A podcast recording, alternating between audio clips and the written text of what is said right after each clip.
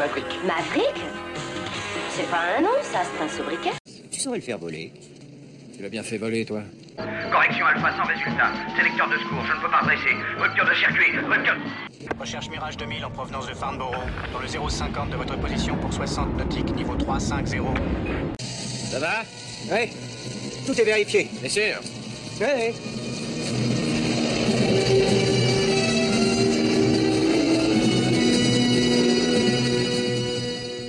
Bonjour à tous et bienvenue dans Avion légendaire, un podcast où je vous parle d'un avion mythique et d'un livre, d'un film, d'une BD ou d'une série télé où il est mis à l'honneur.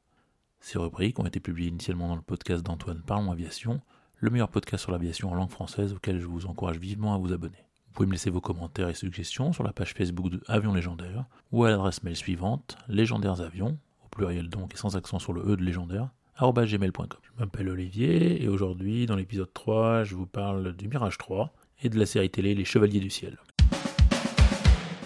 Alors, doit-on encore présenter le Mirage 3 C'est bien sûr l'avion qui a propulsé la France du milieu des années 50 à l'avant-garde de l'aéronautique mondiale. C'est un chasseur monoréacteur à aile delta, issu des bureaux d'études d'assaut, qui a volé pour la première fois en 1956 et dont le premier exemplaire a été livré en 1961 à la mythique escadrille des Cigognes à Dijon. Ses performances sont largement au-dessus des normes de l'époque. Le premier avion européen capable de voler à Mach 2, soit deux fois la vitesse du son en palier. Il a été décliné en de nombreuses versions, entraînement biplace, version de reconnaissance, version d'attaque au sol. Euh, cette dernière version, destinée essentiellement aux pays chauds, est baptisée Mirage 5.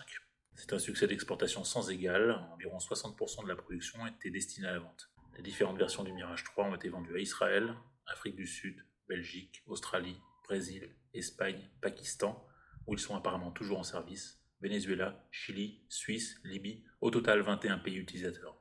Il a même été fabriqué sous licence, parfois plus ou moins officielle, par différents pays, et également servi de base au développement d'autres avions de chasse, tels le Kafir, qui signifie lionceau en hébreu, un chasseur bombardier israélien dont la cellule est directement dérivée de celle du Mirage 3. Les raisons de son succès sont multiples. Haute performance, faible coût, facilité de mise en œuvre entre autres, mais également ses faits de guerre et notamment les succès des Mirage 3 CJ pendant la guerre des 6 jours de juin 67.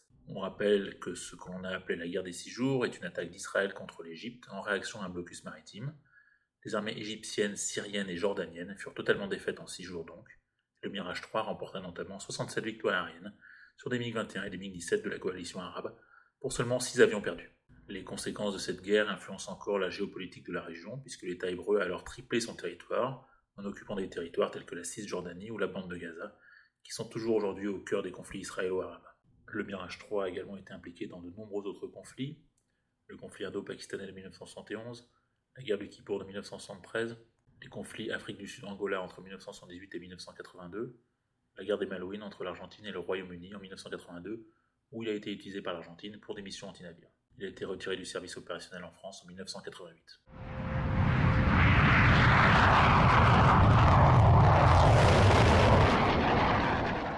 Oui, ça c'est le bruit d'un Mirage 3 qui passe au-dessus de votre tête. Donc le Mirage 3, c'est la star de la série télé sur l'aviation des années 60. Je veux bien sûr parler des Chevaliers du Ciel.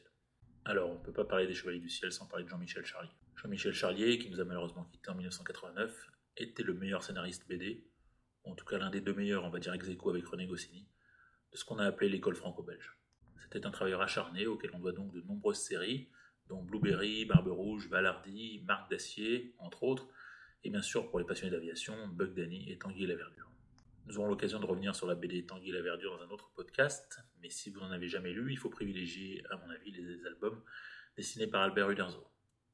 Si vous voulez un épisode avec le Mirage 3, le meilleur à mon avis, sont les tomes 6 et 7 sur le diptyque Canon Bleu ne répond plus et Cap Zéro. À l'origine, Tanguy et la Verdure sont inventés par Jean-Michel Charlier pour fournir une série d'aventures aéronautiques au magazine Pilote en 1959 dont il est l'un des cofondateurs. À l'époque, il s'occupait déjà depuis plus de 10 ans de la destinée de Bug Danny pour le journal belge Spirou. La série, c'est aussi le bébé de Jean-Michel Charlier qui crée les scénarios de tous les épisodes.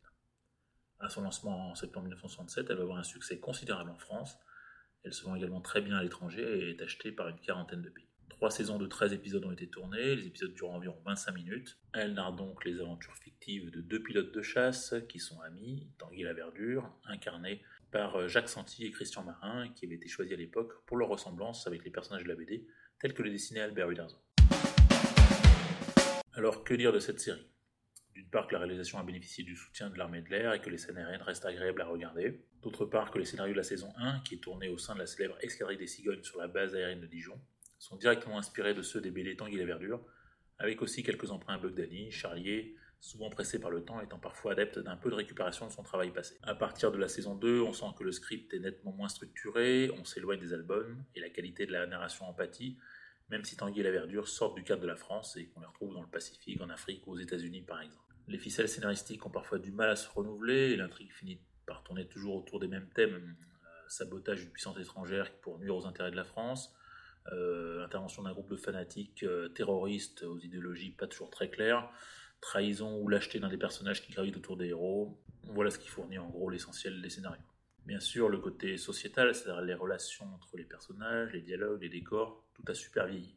Mais n'oublions pas que la série est maintenant largement dépassé le demi-siècle. En ce qui concerne les acteurs, Jacques Santi en incarne un Tanguy parfait, Christian Marin en fait des tonnes dans le rôle de la verdure, mais bon, c'est le personnage qui veut ça. Le but était de s'éloigner le plus possible de la rigueur militaire euh, imposée par le statut de nos deux héros. Ces acteurs sont malheureusement maintenant tous les deux décédés. Alors je ne voudrais pas terminer sur une note négative à propos de cette série, qui même si elle est carrément dépassée, garde un certain charme désuet, et également, à mon avis, une sorte de valeur documentaire sur la France en général et son armée de l'air en particulier au sein des 60. Voilà, c'est terminé pour aujourd'hui. J'espère que cet épisode vous a plu. Je vous laisse avec le légendaire générique final interprété par Johnny.